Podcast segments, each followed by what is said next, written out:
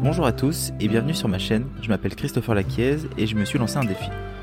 Ce défi, c'est de vous faire aimer la philosophie en adaptant aux problématiques quotidiennes. La philosophie n'est pas un concept barbant rempli de dissertations. Elle a avant tout une capacité. Une capacité de savoir penser, de s'écarter de notre réalité et de voir ce qui se cache dans l'ombre. Laissons-nous aujourd'hui un moment ensemble à échanger et à parler sur différents sujets si importants et qui vous permettront de vous reconnecter entièrement à ce que vous êtes. Merci à tous d'être de plus en plus nombreux à écouter nos podcasts, à les partager, à nous envoyer des messages. N'oubliez pas qu'ensemble nous sommes plus forts, ensemble nous évoluons et ensemble nous grandissons. Bonjour à tous et bienvenue aujourd'hui dans ce podcast et j'ai l'immense honneur et le plaisir d'être aujourd'hui avec Mathias Leboeuf. Comment tu vas Mathias? Salut Chris, eh ben écoute, euh, ça va très bien puisque je suis avec toi. Euh, honneur, euh, que tu aies du plaisir, je suis très content. L'honneur, laissons l'honneur tranquille, tu vois, mais je suis ravi d'être avec toi en tout cas. Eh ben écoute, en tout cas, c'est top, c'est super. On se connaît depuis un certain temps, puisqu'on a fait euh, l'émission ABC Talk, donc pas depuis très longtemps, mais euh, j'ai beaucoup accroché avec Mathias et je voulais vraiment que tu partages aujourd'hui avec nous euh, ben, ta vision de la philosophie, ta vision du monde, ta vision de l'être humain aussi. je trouve qu'elle est importante dans, euh, dans le monde dans lequel on est et que la philosophie peut avoir un vrai impact dans notre vie quotidienne. Je vais te présenter un petit peu pour que les gens puissent, euh, puissent voir qui tu es. Donc, euh, tu es journaliste, tu es docteur aussi en philosophie, tu interviens régulièrement sur Europe 1, CNews, tu animes l'émission De fil en philo sur ABC Talk, conférencier, euh, la promotion de la philosophie auprès des non-spécialistes constitue, ton cheval de bataille. Euh, T'enseignes dans le cadre de l'université permanente de la ville de Paris pour laquelle eh ben, euh, t'inities la filière philosophie. Auteur de Tout ce que je sais, c'est que je ne sais rien, une petite histoire de la philosophie en 32 citations en livre de poche, puis de Plage Philo chez Talendier en 2012 et intervient aussi régulièrement en entreprise et t'animes plusieurs cafés philo. Qu'est-ce que tu ne fais pas? Tu dois être fatigué à la fin de tes journées.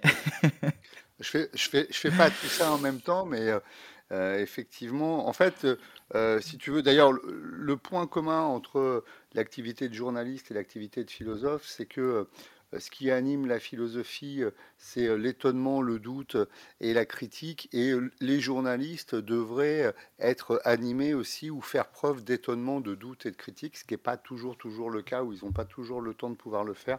Et moi, j'essaye de, de, faire un, journaliste, un, journalisme un peu philosophique, justement, et de mettre bah, ces vertus philosophiques que sont l'étonnement, le doute et la critique, notamment, euh, au service euh, du journalisme. Et puis dans le domaine de la philo, oui, effectivement, euh, en fait, moi je, suis un pur produit universitaire puisque j'ai fait un, doctorat de philo, une thèse. ça veut dire, ça veut dire, j'ai mis 5 ans à faire ma thèse, donc c'est bac plus 10, quoi, tu vois, c'est un, parcours un peu long. Et quand j'ai commencé à sortir de l'université, j'ai en fait très rapidement eu envie de, de faire de la philo euh, euh, ailleurs que là où elle s'était cantonnée, c'est-à-dire soit en terminale, j'ai enseigné en terminale, mais je me suis vite euh, ennuyé, ou à l'université. Et l'université, c'est un peu un milieu fermé sur lui-même. Et, et j'avais besoin de d'amener la philo euh, là où elle allait plus, c'est-à-dire finalement euh, euh, dans la rue, dans les entreprises, dans les centres sociaux, dans les universités, mais populaires avec des seniors, pour deux raisons d'ailleurs. La première, c'est que je, suis convaincu que la philosophie a des choses à dire et qu'elle peut apporter des choses formidables aux gens qui ne sont pas spécialistes de la philosophie et que notamment elle peut être une, alternative à, euh, à la psychologie euh, euh, globale. nous, en France, on baigne beaucoup dans la psychologie, la psychanalyse et la psychiatrie. Et j'ai rien contre ces disciplines, mais ces disciplines, elles, pathologisent toujours un peu les choses. Euh, et je, crois que la philosophie peut être une autre façon de voir un certain nombre de problèmes. Ça, c'est la première chose. Donc la philosophie a quelque chose à apporter comment dire, aux, non-philosophes, entre guillemets. Il n'y a pas de, caractère péjoratif dans le terme de non-philosophe. Et puis, surtout, en plus, de façon corollaire, la philosophie a besoin de la grande vitalité des non-philosophes. C'est-à-dire qu'on ne philosophe qu'à partir de, de justement de l'expérience commune. C'est ce que disait Deleuze d'ailleurs, c'est-à-dire que Deleuze disait on philosophe toujours à partir de quelque chose qui n'est pas philosophique. Et, et aller frotter l'exercice de la philosophie justement avec des jeunes, avec des vieux, avec des gens qui sont en entreprise. Ça donne énormément de vitalité. C'est finalement retrouver une espèce de vitalité antique, grecque, de la philosophie, socratique même. Moi, je suis très attaché à la figure de Socrate. et Socrate, c'est qui? C'est ce mec qui descend dans la rue et qui dit T'es qui T'es quoi euh, est-ce que tu penses ceci? Est-ce que tu penses cela? Pourquoi tu penses Quelles sont tes valeurs? Donc, Et qui s'adressait aux jeunes, aux marchands, aux politiques, euh, aux militaires, et qui parlait à tout le monde. Quoi. Donc euh, voilà, pour moi, l'exercice de la philosophie devait s'exercer justement comme ça. Quoi.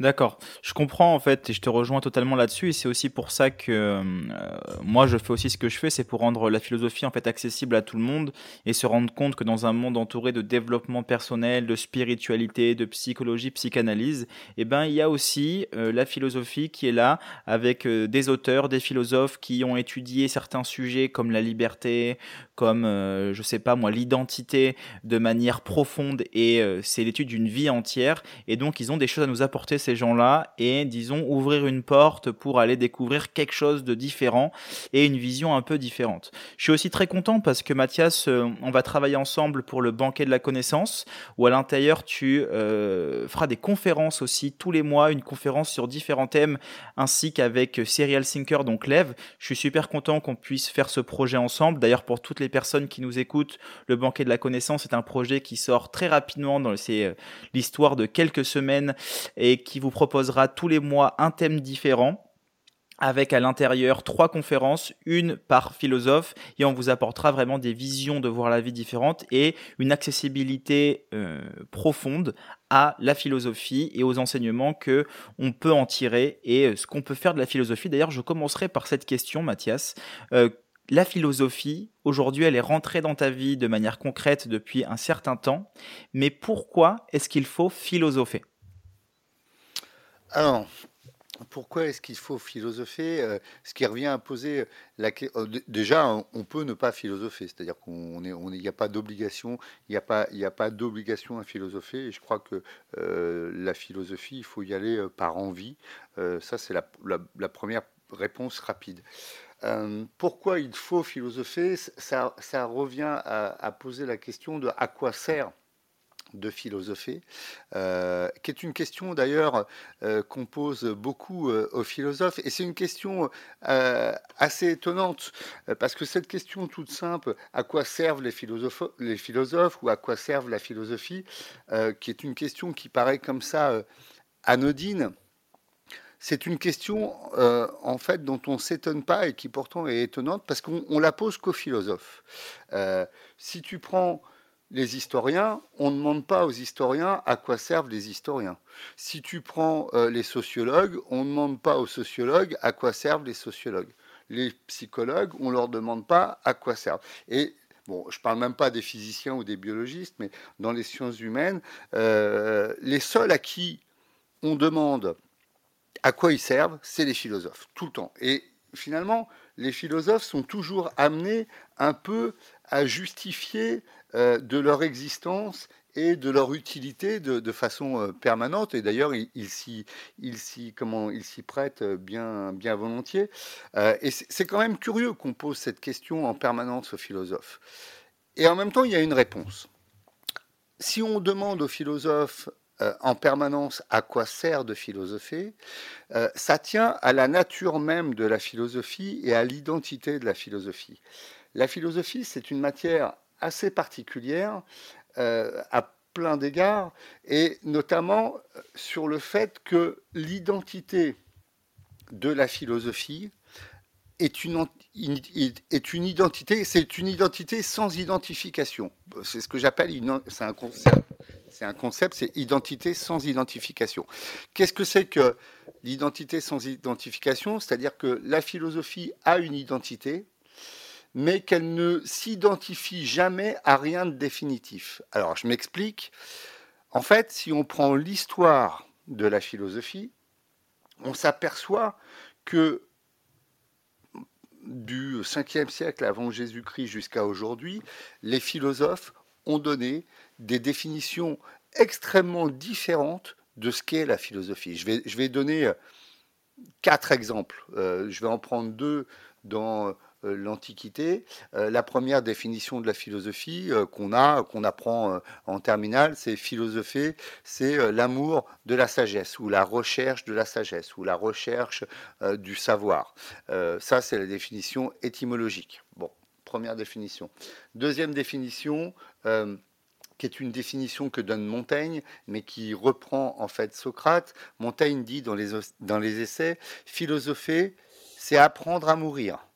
Et il reprend cela justement une formule euh, de Socrate qui dit euh, de tous les hommes, les philosophes sont ceux qui ont le moins peur de la, mort.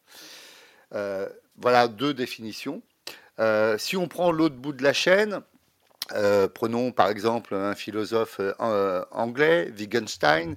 Wittgenstein va dire la philosophie, c'est la clarification logique de la pensée définition un peu aride, euh, philosophie analytique. Et puis, euh, prenons euh, Gilles Deleuze. Deleuze, philosophe français, extrêmement important, lui va dire philosopher, c'est créer du concept. le philosophe, c'est celui qui crée du concept. Quel est le dénominateur commun de toutes ces définitions? Est-ce qu'il y en a un? Ça paraît extrêmement compliqué de, voir ce qui relie tout ça.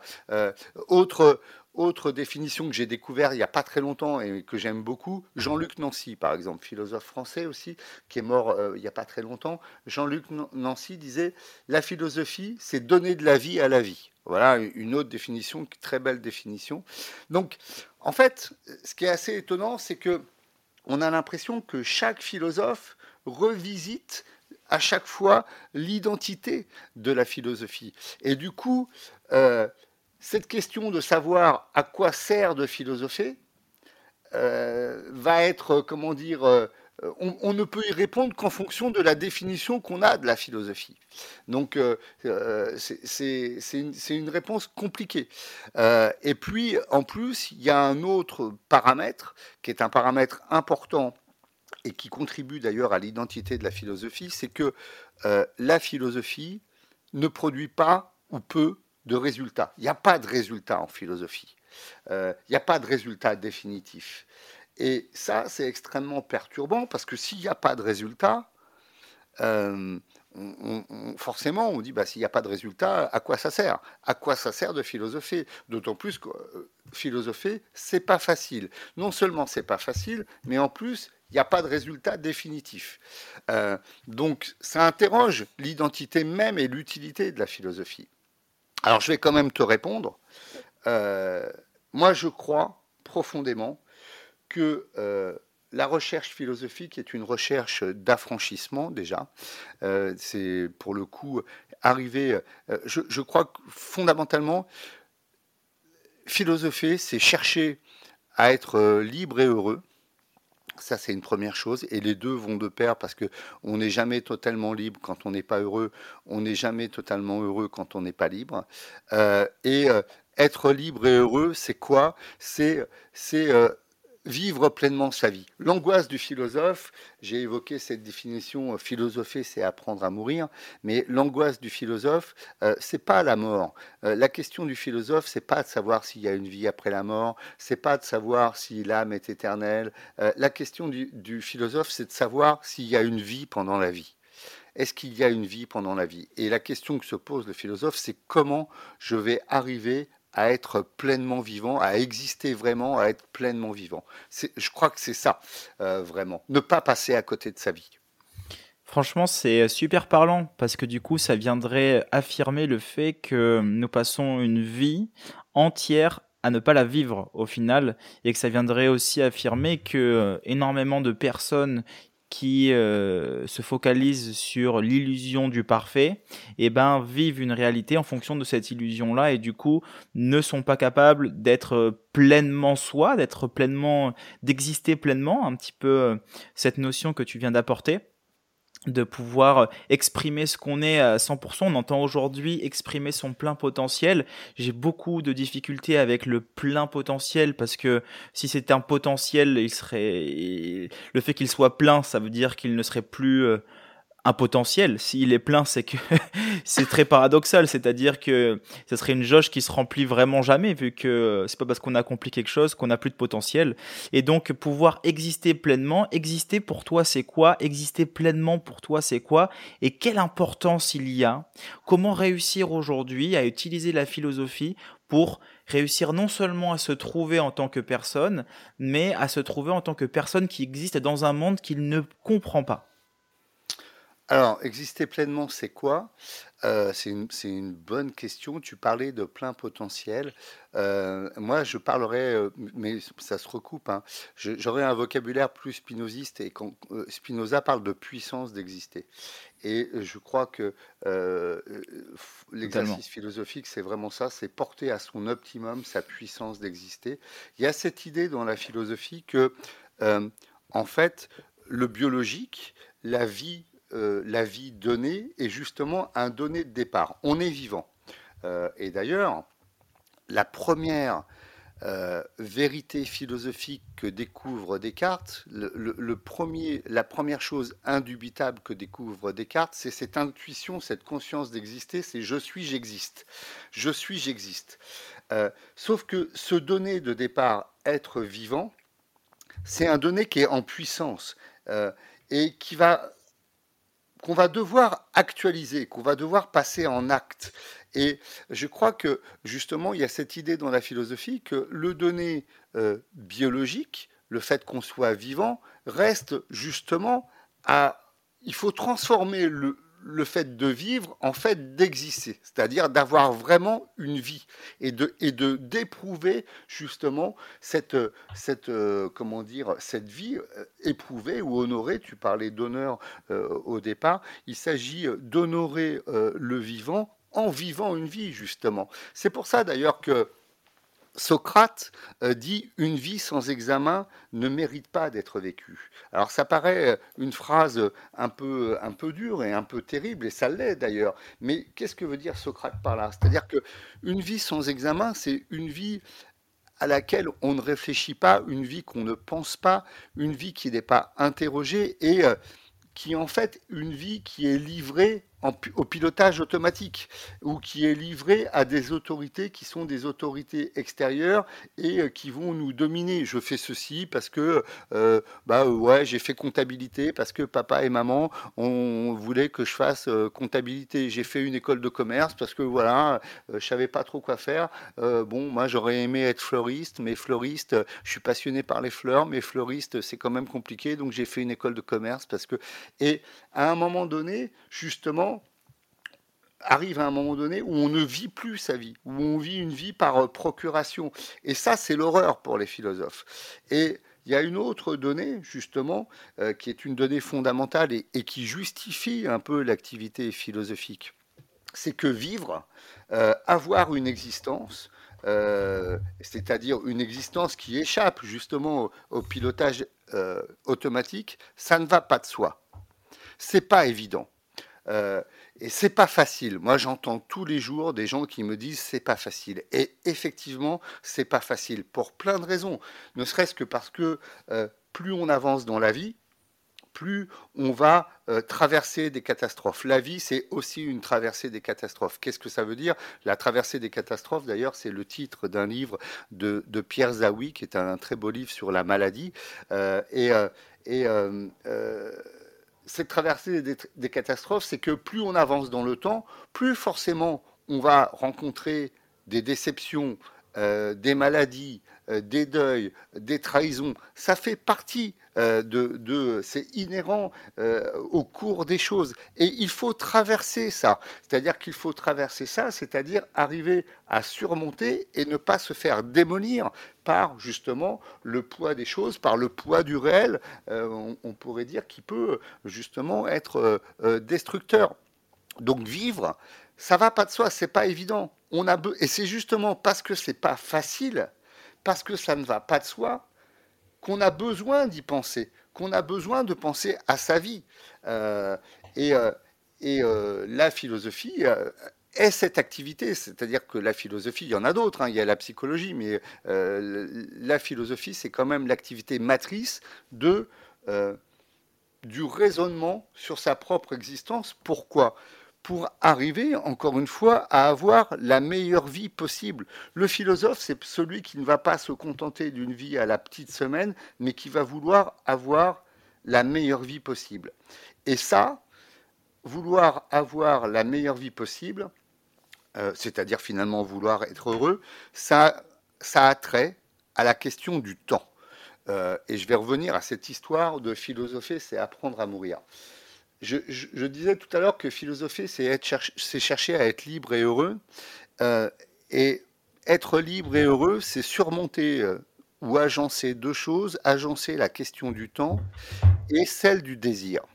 Pourquoi Qu'est-ce que vient faire la question du temps là-dedans? Bah, Tout simplement, euh, c'est seulement à partir du moment où l'on prend conscience que l'on est mortel. C'est seulement à partir du moment où l'on prend conscience que le temps est compté. Et j'allais dire que le temps passe, mais c'est pas le temps qui passe, c'est nous qui passons. Ce n'est qu'à partir du moment où l'on prend conscience que le temps ne s'épargne pas et ne nous épargne pas en plus. Euh, ce n'est qu'à partir de ce moment-là que se pose la question de comment utiliser au mieux, et j'insiste sur le au mieux, au mieux le temps qui nous est imparti. Et c'est dans ce au mieux que réside la question du bonheur. Le bonheur, c'est quoi? C'est quelle est la meilleure vie possible pour moi? Et j'insiste sur le pour moi. Euh, si on était immortel, si on était des dieux, si on avait tout le temps, si on vivait, comme dit Spinoza, de toute éternité, alors il n'y aurait pas de souci.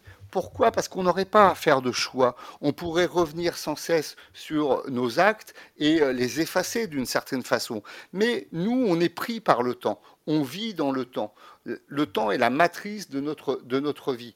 Et euh, forcément, on fait des choix qui ne sont pas forcément réversibles. Donc la question, ça va être quel est le bon choix?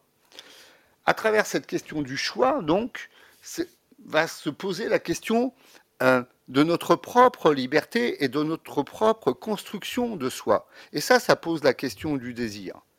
Parce que le paradoxe humain et la beauté de la vie humaine, c'est que à la fois l'homme est fini, il est mortel, il se donne dans une finitude, mais en même temps, il est incomplet. On est fini et incomplet. De tous les animaux, l'homme est le plus incomplet, c'est-à-dire que c'est celui qui va pouvoir choisir ce qu'il veut être. Et ça, ça pose la question du désir, désir de ce qu'on veut être, deviens qui tu es, de, Nietzsche, euh, désir de la vie qu'on va vouloir avoir, désir de savoir comment on va se réaliser. Eh ben honnêtement, ça paraît plus ou moins clair. Et en fait, ce que j'aime là-dedans, c'est que on englobe plusieurs notions. Donc, on amène vraiment dans un premier temps, il va y avoir cette partie de qu'est-ce que exister, est-ce que quelle est ma place du coup dans ce monde? Il va y avoir cette connaissance, cette compréhension de place qui t'amène par la suite vers euh, cette notion de désir, d'exister à travers ce qui, ce qui nous pousse, ce fameux euh, conatus chez Spinoza qui, transcende, qui nous pousse au-delà de tout euh, et qui nous permet de vivre pleinement, comme tu disais auparavant. Ça, c'est intéressant parce qu'aujourd'hui, on entend vachement le terme de conscience. J'ai l'impression que plus on est conscient de ce qu'on vit et mieux on vit. C'est un petit peu dans euh, l'optique dans lequel on est aujourd'hui. Alors que moi, il y a un concept que j'aime beaucoup, c'est celui de la naissance de soi. Euh, plus je vais avoir conscience de moi, moins je vais être moi. Plus je vais être en naissance de soi, plus je vais être moi. Très euh, paradoxalement, ce qui voudrait dire que si par exemple je mange un plat de nouilles c'est quelque chose qui se fait très automatiquement. Euh, si je vois quelqu'un qui m'observe attentivement et qui euh, pose son attention sur ma manière de faire, je vais commencer à m'observer, donc à avoir conscience de moi, et donc je vais être de moins en moins naturel parce que je vais analyser tous mes mouvements comme s'ils étaient négatifs, comme si ça ne fonctionnait pas, peut-être que j'aurais une petite tâche, peut-être quelque chose d'autre, et qu'au final, cette nescience de soi, qui est l'absence de conscience de soi, nous permet de faire les choses machinalement. Donc ma question est la suivante, est-ce que plus je suis conscient de ce que je suis et de ce que je fais, est-ce que ça, ça me permet de pouvoir vivre totalement et euh, exister complètement dans ce monde, ou alors il faut que je sois le moins conscient possible et que tout se fasse naturellement? Quel est pour toi peut-être le juste milieu ou ta vision par rapport à ça? Alors, euh,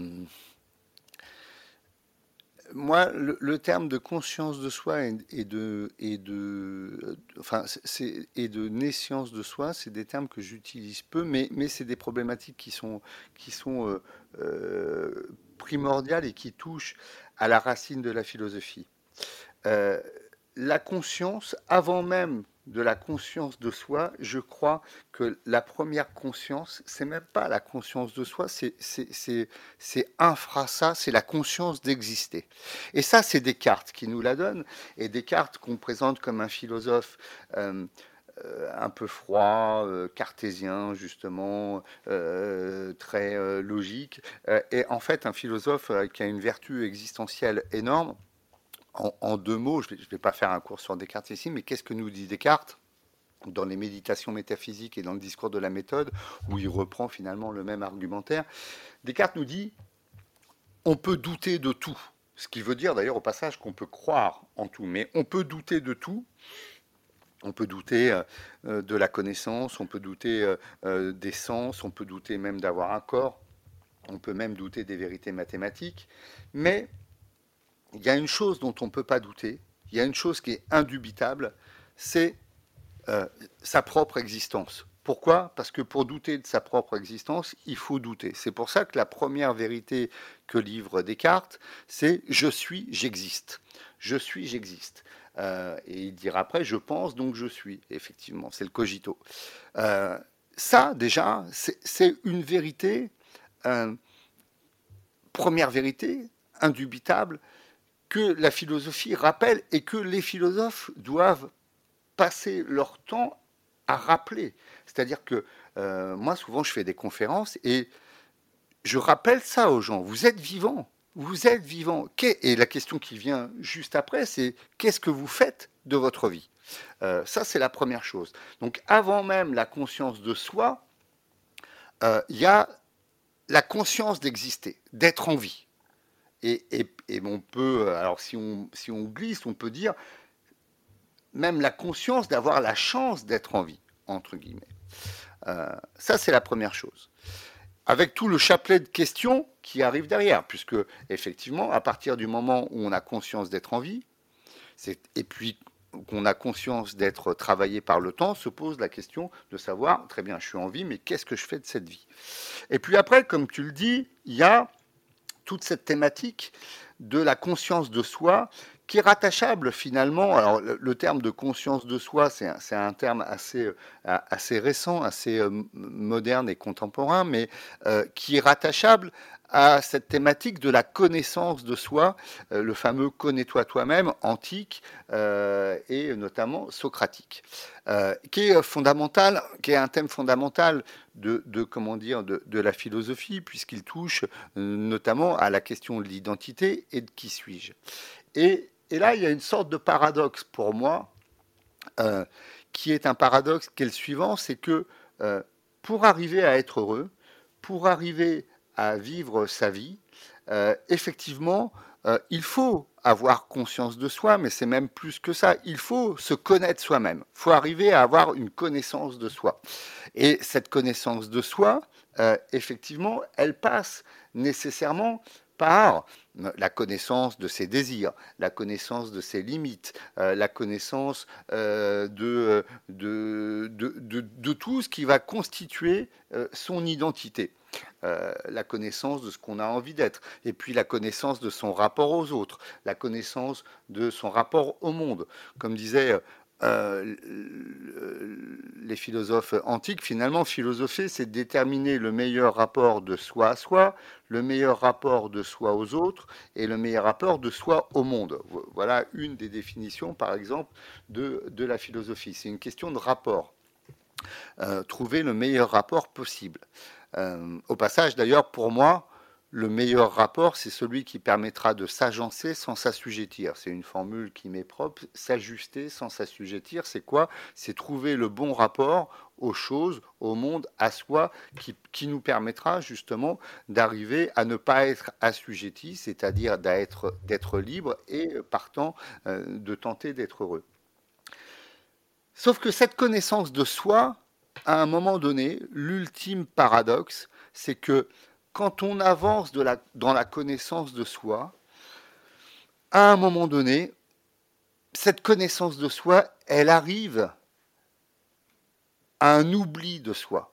L'ultime connaissance de soi, c'est arriver à s'oublier et à vivre dans sa propre immanence et dans l'immanence de son propre désir, comme dirait Spinoza, et à n'être plus que puissance portée en acte et à ne plus se regarder. La conscience de soi, elle divise toujours le sujet, on se regarde toujours un peu et on s'interroge. Et effectivement, le paradoxe, c'est que s'interroger, c'est toujours un peu justement diviser le sujet, puisqu'on s'interroge sur ce que l'on vit, il y a la partie qui est interrogeante et puis il y a la partie qui est interrogée. Euh, questionnée ou questionnante.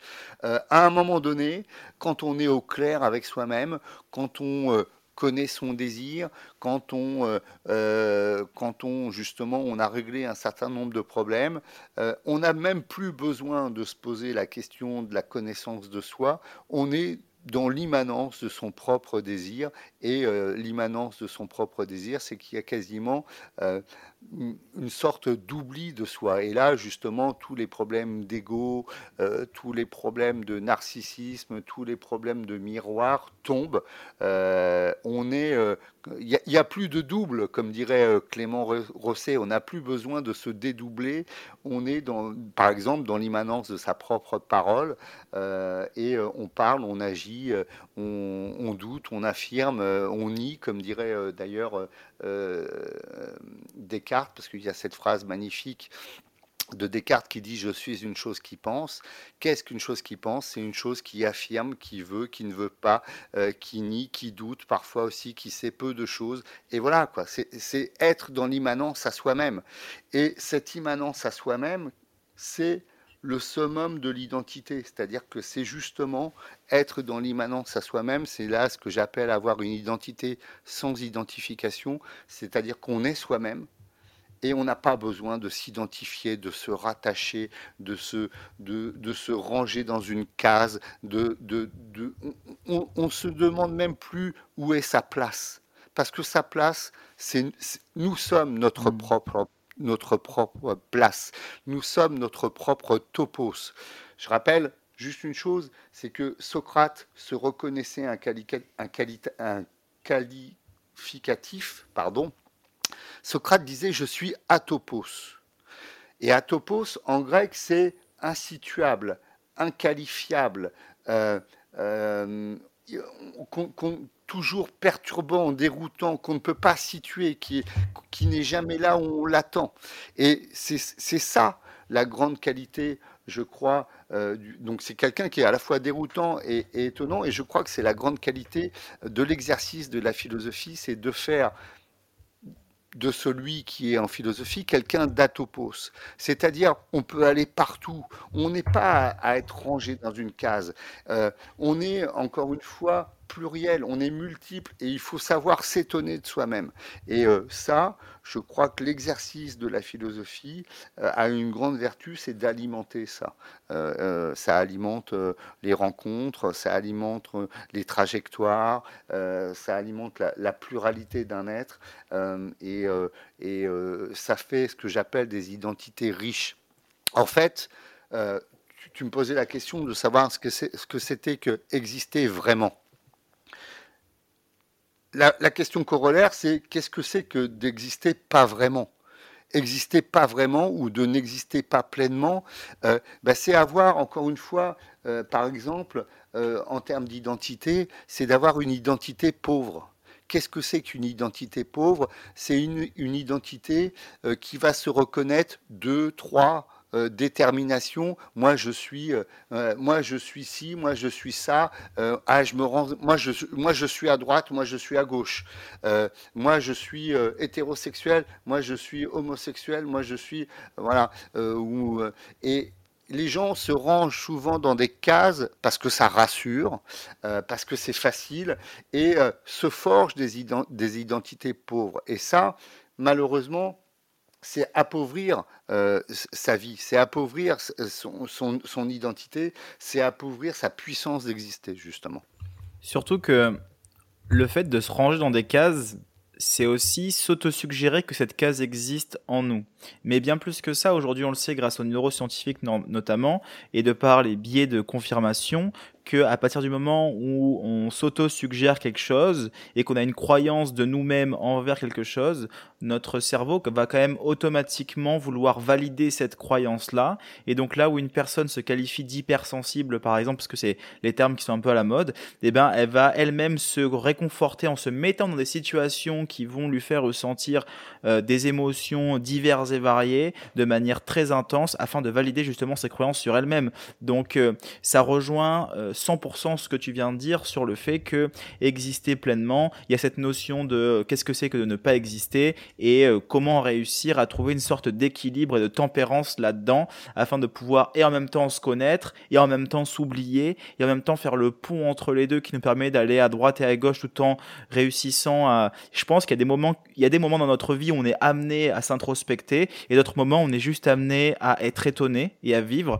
et il faut savoir faire un switch au bon moment pour pouvoir être constamment dans une introspection, pour être dans une quête d'évolution, et constamment dans un étonnement quotidien pour être dans une quête de contemplation, pour le coup.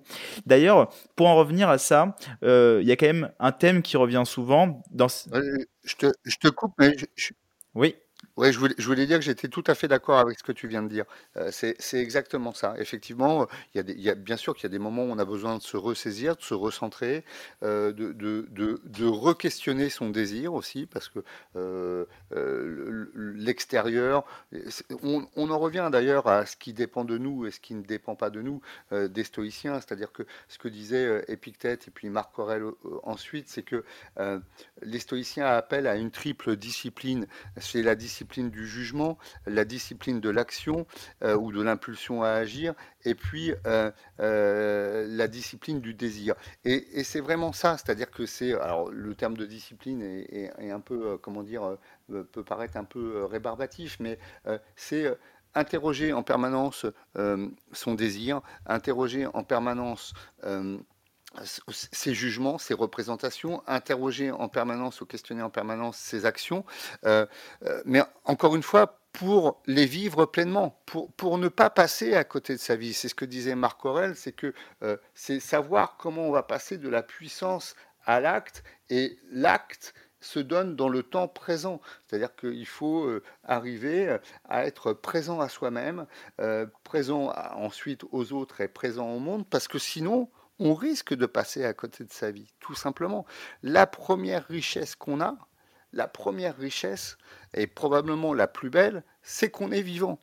Euh, reste à savoir ce qu'on fait de cette richesse. Alors j'aime beaucoup cette phrase que tu viens de dire, c'est passer à côté de sa vie. Et ça me parle beaucoup parce que lorsqu'on passe à côté de quelque chose, c'est parce qu'on ne le voit pas. Et je pense aussi qu'il y a cette, ce, cette manque de, ce manque de conscience de ce qu'on est. Comme tu disais tout à l'heure, et je pense que tu l'as très bien exprimé, de juste être conscient qu'on existe.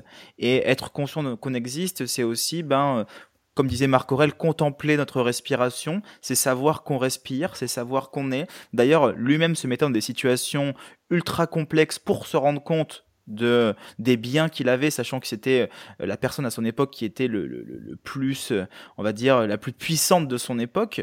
Et euh, il dormait par terre de temps en temps pour se rendre compte en fait de, de son confort. Il mangeait plus ou moins que la même chose que les disciples pour justement aussi de se rendre compte de son confort alimentaire. Et donc cette maîtrise de soi quotidienne, elle lui permettait de vivre en tant qu'ampleur et aussi d'exister parce qu'il se rendait compte que la vie, ben c'était aussi ce que je suis, c'était vivre, c'était respirer, c'était regarder le ciel c'est passer un moment avec sa famille, tout ça. Donc ça, c'est une notion qui est intéressante, mais ce qui nous empêche aujourd'hui d'être là-dedans, ce sont toutes ces émotions qu'on va ressentir qui elles-mêmes nous amènent à nous introspecter.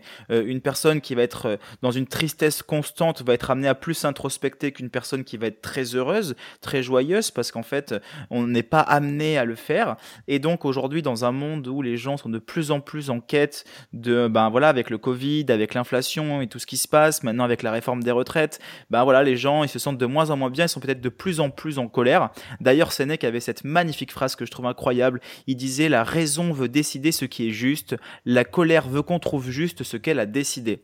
Et je trouve ça super intéressant parce que du coup ça viendrait justement affirmer le fait que l'émotion a une place, mais que l'émotion, euh, c'est ce qui nous fait plus souffrir en même temps, elle est tellement humaine, on la contrôle pas l'émotion, tu vois? et j'aimerais bien que tu nous apportes ta vision de, de ce qu'on ressent en dehors du désir. Quand même, je pense qu'on peut aller sur du Spinoza, sur la joie et la tristesse qui peut être super intéressante. Mais quelle place ont aujourd'hui nos émotions lorsqu'on veut réussir à exister pleinement? Alors, comme, comme, tu l'as très bien dit, euh, moi, je vais te faire une réponse euh, un peu de spinoziste parce qu'à un moment donné, si tu veux, Spinoza, Spinoza, pourquoi Spinoza est magique? Parce que Spinoza propose une théorie qui est une théorie dynamique des émotions et qui est une théorie en plus qui ne scinde pas le corps et l'esprit. Qu'est-ce que dit Spinoza? En très gros c'est qu'il y a un affect premier qui est effectivement le, conatus, qui est le désir de persister dans l'être, mais que cet affect premier se distribue suivant deux pôles, le pôle de la joie et le pôle de la tristesse. Or, la tristesse, c'est tous les affects qui diminuent notre puissance d'exister, et la joie, le pôle de la joie, c'est tous les affects qui augmentent notre puissance d'exister. Euh, c'est théorique et en même temps c'est extrêmement pratique. Quand on est déprimé, quand on est dépressif, euh, on dit on se ratatine, on se replie sur soi.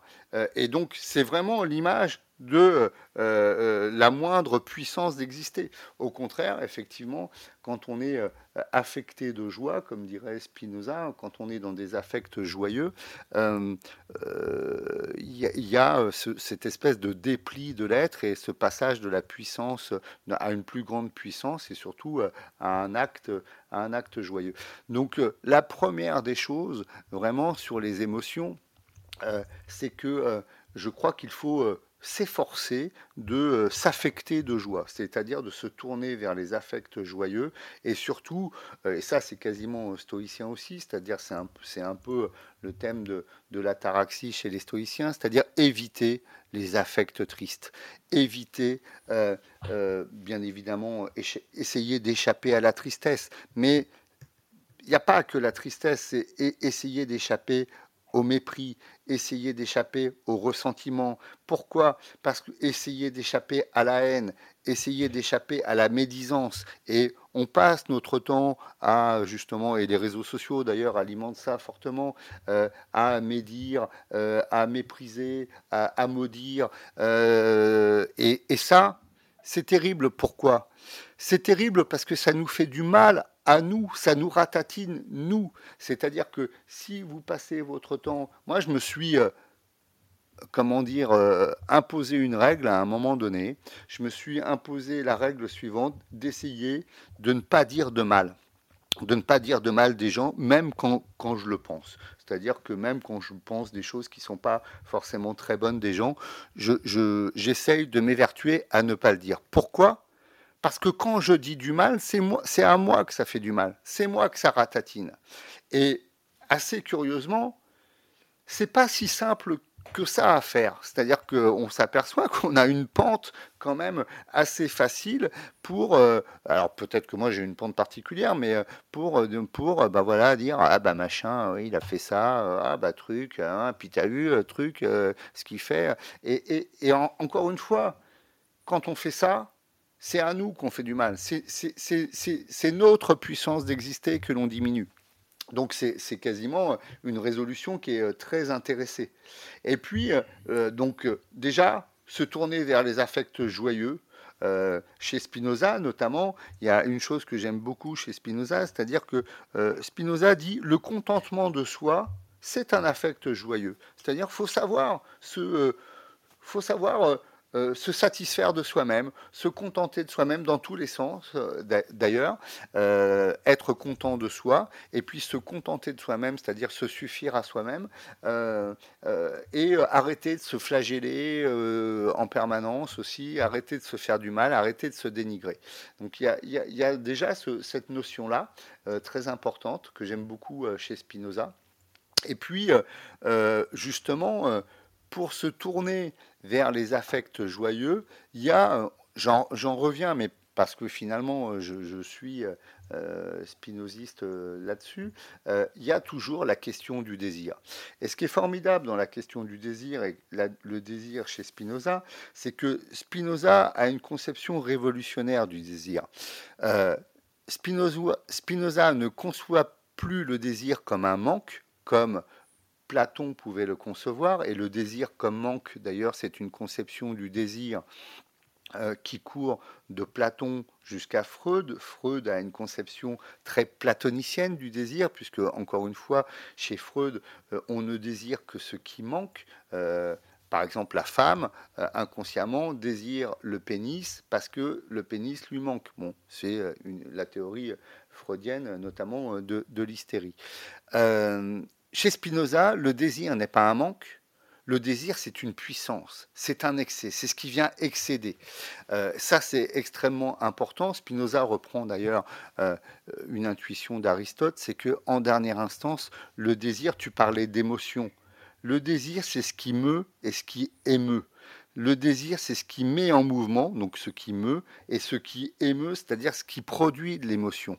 Donc derrière l'émotion, il y a une première, il y a, encore une notion première, c'est la notion du désir.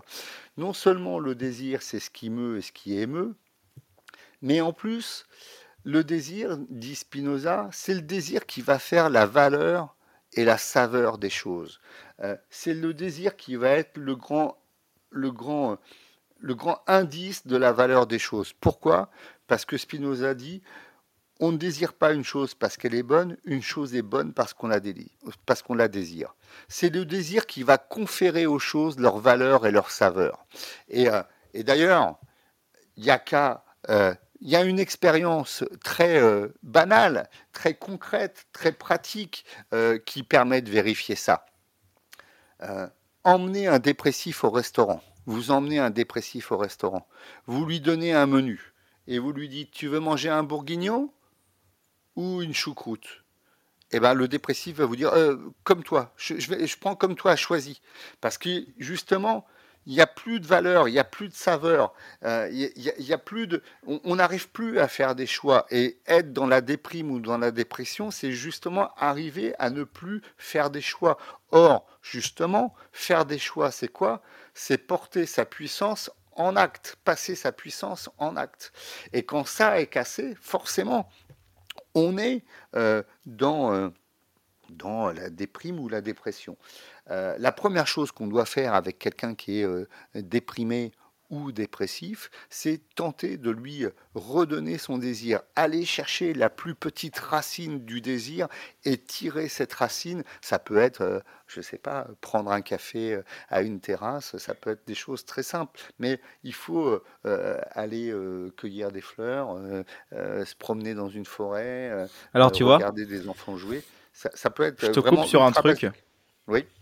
Je te coupe sur un truc parce que euh, on n'en parle pas souvent, mais il y a quelque chose qui a été notamment vu par Daniel Goleman, euh, qui est très connu, qui avait écrit ce fameux livre sur l'intelligence émotionnelle, euh, qui est sociologue, enfin voilà, et il parlait de la dépression et justement il en arrivait en disant que un des meilleurs moyens pour sortir de l'état dépressif est de porter son aide à celui qui en a besoin, parce qu'en fait on vit pas le désir, du coup si on le si on se tout ça. Euh, on vit pas le désir, euh, on se, on vit pas le désir à travers soi, mais on fait une sorte de projection sur la personne qu'on aide, qui nous recrée du désir. Et puis, euh, vu que l'aide à la personne nous crée à nous de sacrées doses de bien-être, de sacrées doses de dopamine, de sacrées doses d'endorphine, et c'est ça en fait qui pour permettrait aussi de pouvoir repartir, même si c'est très difficile. Et ben de des fois se dire, ok, je vais très mal, et ben je vais aller voir quelqu'un qui va encore plus mal, je vais lui porter mon aide et peut-être que cette aide-là, justement, elle me permettra de pouvoir aller vers un, un désir de vivre beaucoup plus grand et de réussir à euh, engendrer le pas vers une nouvelle montée ou une nouvelle descente, peu importe comment on a envie de le voir. Et je trouvais ça intéressant parce qu'on n'en parle pas assez de cette aide à la personne, parce qu'exister aussi, c'est essayer de faire exister les autres, parce qu'il y a, y a vachement cet aspect euh, égocentrique dans le monde dans lequel on est il faut se connaître, il faut se découvrir, il faut exister. C'est moi, c'est moi, c'est moi. Oh là là, faut que je m'éloigne des personnes qui sont négatives pour moi. Il faut que, enfin voilà, on, rentre vachement dans cette spirale, alors qu'au final, ben, euh, euh exister, c'est aussi, euh, c'est aussi faire exister les autres, mais non pas en se détruisant, mais aussi en apportant ce désir chez eux. Et je trouve que Spinoza là-dedans est assez incroyable parce que je sais qu'il a une influence aussi stoïcienne et que les stoïciens ont vachement cette notion de, de bienveillance de tempérance, d'amour avec les autres, qui je trouve est très importante dans une société comme la nôtre aujourd'hui. Alors, je, suis totalement d'accord avec ça. Ce qui est formidable avec le, avec le désir, c'est que justement, euh, d'une certaine façon, mais c'est en plus, euh, là encore, c'est Spinoza, c'est là où Spinoza est quand même, c'est que euh, à un moment donné, on s'aperçoit que le désir est propre euh, à un individu euh, et va déterminer encore ses valeurs, mais que les désirs communiquent, les désirs communiquent et les désirs s'alimentent. Euh, et donc, il y a, une sorte de, vase communicante, effectivement, des désirs, vase communicante intersubjectif ou beaucoup plus loin universel. Mais, effectivement, il y, a, a, une résonance, une communication, une alimentation réciproque des désirs. et donc, quand ça va pas, effectivement, et quand on n'arrive pas à trouver son propre désir euh, ou que son désir est tellement ténu que euh, c'est difficile de continuer à vivre euh, sereinement, entre guillemets, on peut soit effectivement se tourner vers se tourner vers un plus grand malheur ou des gens qui sont encore plus dans, des affects tristes, parce que ça permet non seulement de relativiser, euh, son propre, euh, son propre euh, malheur d'une certaine façon, mais on peut aussi se tourner vers d'autres désirs qui, qui, vont être des sources d'énergie qu'on peut capter. Quoi. et derrière tout ça, il y a de l'interrelationnel, effectivement, il y a de la rencontre. Et moi, je crois justement que c'est même pas une question d'ego, c'est quasiment une question animale. Et en fait, euh, derrière tout ça, il y a aussi un problème parce que, comme tu le disais, nous, on raisonne beaucoup en termes d'ego euh, et euh, effectivement, il faut savoir qui je suis, il faut savoir ce que je veux faire, il faut savoir avec qui, avec qui je vais vivre et avec, avec qui je, vais, je vais construire ma vie. Il faut savoir quels, sont, quels vont être mes amis, quels vont être les. Bon, et, et, tout ça peut paraître être des questions d'ego, mais il y, a même quelque chose d'un peu infra-égo, c'est qu'on oublie que nous sommes des animaux. On oublie l'animal en nous et, euh, et euh, je crois qu'il y a quelque chose de profondément animal au sens noble du terme, c'est-à-dire que je vais revenir sur ce sens noble, profondément animal euh, du, du, désir en nous. Qu'est-ce que c'est que l'animal? Bah, L'animal, là c'est pareil, la racine étymologique d'animal, c'est anima de anima. Or, il se trouve que de anima, ça veut dire quoi? De anima, c'est ce qui nous anime. Mais de anima, c'est aussi l'âme. Euh, et l'âme, justement, pour moi, l'âme, c'est le désir. Le désir, c'est l'âme. Et d'une certaine façon, on peut dire que quelqu'un qui n'a plus de désir perd son âme. On, il y a une grande résurgence aujourd'hui du, questionnement un peu spiritualiste et le concept d'âme, qui est un concept assez moyenâgeux, hein, euh, revient en force, qui est à la fois un concept spiritualiste et un peu religieux, l'âme. Euh, euh, moi, ce concept d'âme, pour moi, il est très clairement identifié au désir. Le désir, c'est l'âme. Pourquoi? Parce qu'encore une fois, l'âme, c'est ce qui nous anime, c'est ce qui nous meut et nous émeut, et ça, c'est l'autre nom du désir. Et c'est pour ça d'ailleurs qu'il n'y a, pas de, coupure entre euh, le corps et l'esprit. on passe notre temps à couper, à saucissonner l'être humain avec conscience, préconscience, nescience, l'en-soi, le pour-soi chez Sartre. mais l'être humain, l'immanence de l'être humain, quand on se vit, on se vit en un, d'une façon unique et dans tous les sens d'unique, c'est-à-dire on est unifié et unique. Donc il euh, faut revenir à ce sentiment d'exister aussi euh, euh, profond qui est sa propre immanence à soi-même, et puis revenir à cette à cette notion d'animal humain. Moi, je, je parle pas d'être humain, je parle d'animal humain. C'est que il faut retrouver quelque chose de ce qui nous anime à travers l'animal. C'est tout l'objet d'ailleurs d'un livre. Euh, je suis 100% d'accord avec toi. D'un livre euh, qui est un livre sublime d'un philosophe qui s'appelle Baptiste Morisot, qui s'appelle Manière d'être vivant, et qui, est un livre vraiment formidable sur cette question-là. Que je vous invite à vous procurer du coup pour en savoir plus par rapport à ça. Et c'est vrai que euh, c'est rigolo que tu en viennes à, cette, cette partie animale, parce que tu vois, en espagnol, l'âme, alma, eh ben, euh, c'est une dérive de, c'est une, c'est une dérive de almus qui en fait signifie nourrir, s'élever. Donc on est encore une fois dans la même définition et notion que ce que tu viens d'amener sur une définition euh, qui est identique mais vue de manière différente. Donc tu vois, il y a encore une fois, euh, même de manière latine chez les Espagnols ou autres, cette notion de nourriture, de élévation personnelle, de d'exister pleinement. Voilà, exister pleinement, c'est vivre pleinement, c'est euh, c'est désirer pleinement. C'est alors après évidemment quand attention à, à, jauger la barre quand je dis désirer pleinement, je je, dis pas euh, partir euh, à désirer tout et n'importe quoi et à partir dans tous les sens, mais c'est désirer en tant qu'être qui existe. Et ça, c'est important pour le coup. Euh, ça fait maintenant 55 minutes qu'on est ensemble. J'ai passé un super bon moment avec toi. on aurait pu encore y rester une bonne heure. C'était super. donc toi, du coup, tu as un livre. Ton livre, c'est tout ce que je sais, c'est que je ne sais rien, qui est aussi aux éditions Poche. Est-ce que tu peux nous en dire un petit peu plus pour les personnes qui seraient justement intéressées d'en savoir plus sur la philo? Ouais, je vais, je vais juste euh, te dire un, mot sur exister vraiment avant, pour reprendre ce que tu viens de dire. Euh, exister vraiment, comme tu dis, exister vraiment, c'est pas, euh, c'est pas vivre sous cocaïne en permanence, c'est pas forcément sauter en parachute, c'est pas, c'est pas faire des, forcément des choses extraordinaires.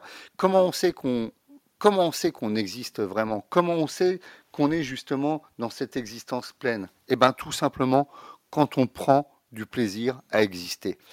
Prendre du plaisir à exister, euh, déjà, c'est ça le, vrai bonheur, à mon avis.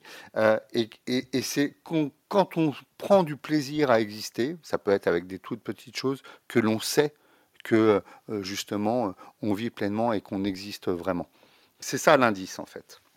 Euh, et puis pour, pour te répondre sur, euh, mon livre, totalement d'accord. Euh, ouais, c'est un, un livre qui s'appelle Tout ce que je sais, c'est que je ne sais rien, qui est donc une phrase empruntée à Socrate, parce que justement, déjà cette phrase, c'est une phrase d'humilité par rapport au savoir et le philosophe, c'est celui qui remet justement son savoir ou sa connaissance en permanence sur, sur, le, sur la table pour, pour avancer. Ça, c'est la première chose n'y a jamais d'acquis euh, définitif.